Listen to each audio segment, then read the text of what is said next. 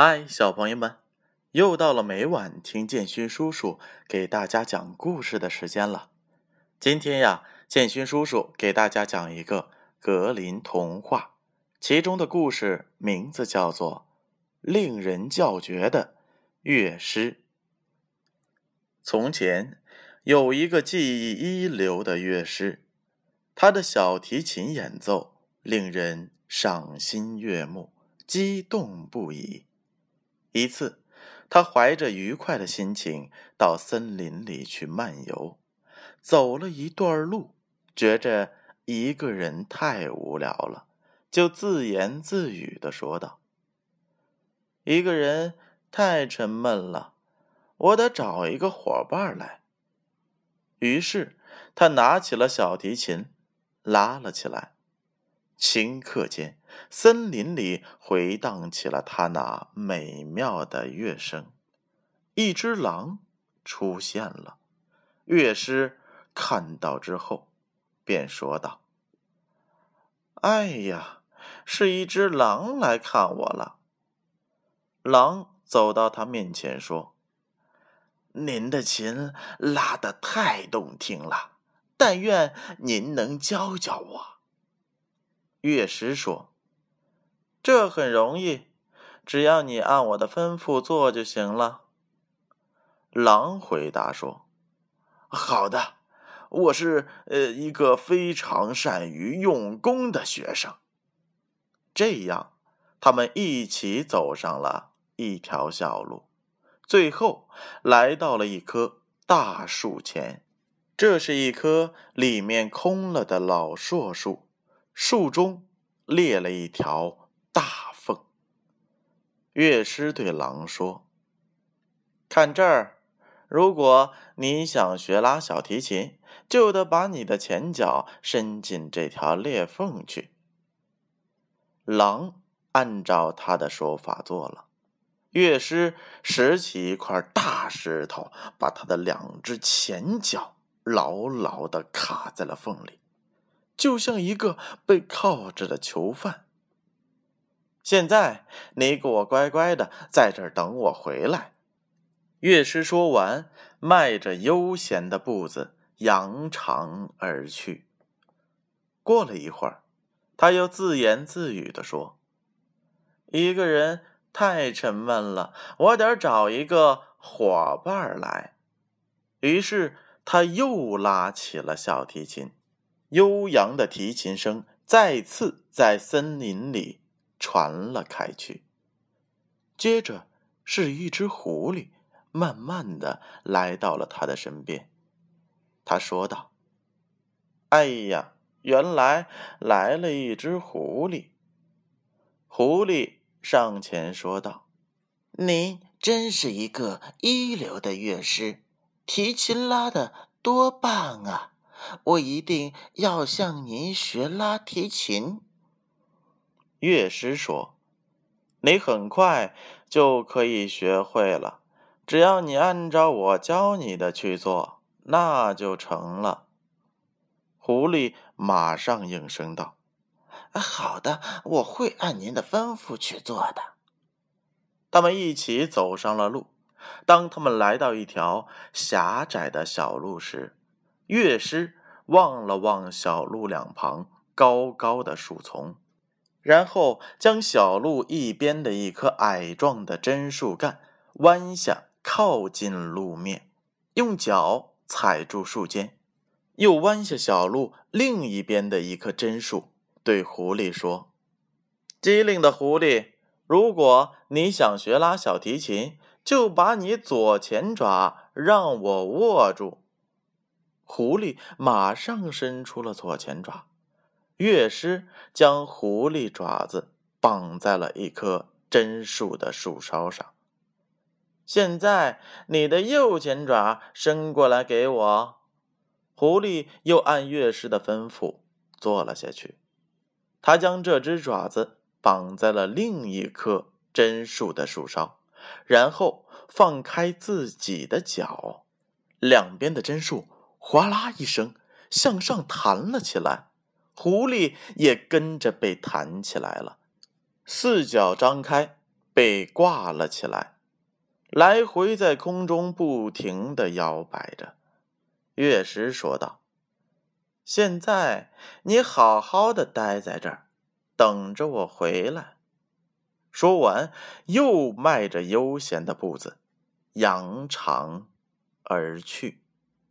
可是不久，他又自言自语的说道：“又沉闷起来了，我得找一个伙伴。”于是他拉起了小提琴，琴声飘扬，跑来了一只野兔。乐师说道：“哎呀！”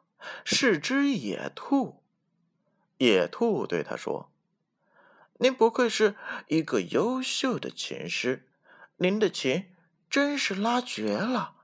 您教我好吗？”乐师回答说：“好吧，如果你按我的指挥来做，我就教你。”野兔马上说道：“好的，我会是一个好学生。”然后，他们一起走了很长一段时间。当来到森林里一片开阔地带时，乐师用一根绳子在野兔的脖子上一系，将绳子的另一头拴在了一棵树上，说道：“好了，机灵的野兔，跳起来，迅速的。”绕跑二十圈。愚蠢的野兔按乐师的吩咐跑了起来。当兔子围绕着树跑完了二十圈之后，它也将系着它的绳子在树干上绕了二十圈，像一个被套在树上的囚犯。跑完后，野兔兴致勃勃的。又拉又扯，但是只要它一拉，绳子就将它的脖子勒得更紧。这时，乐师说道：“现在等在这儿，直到我回来。”说完就走了。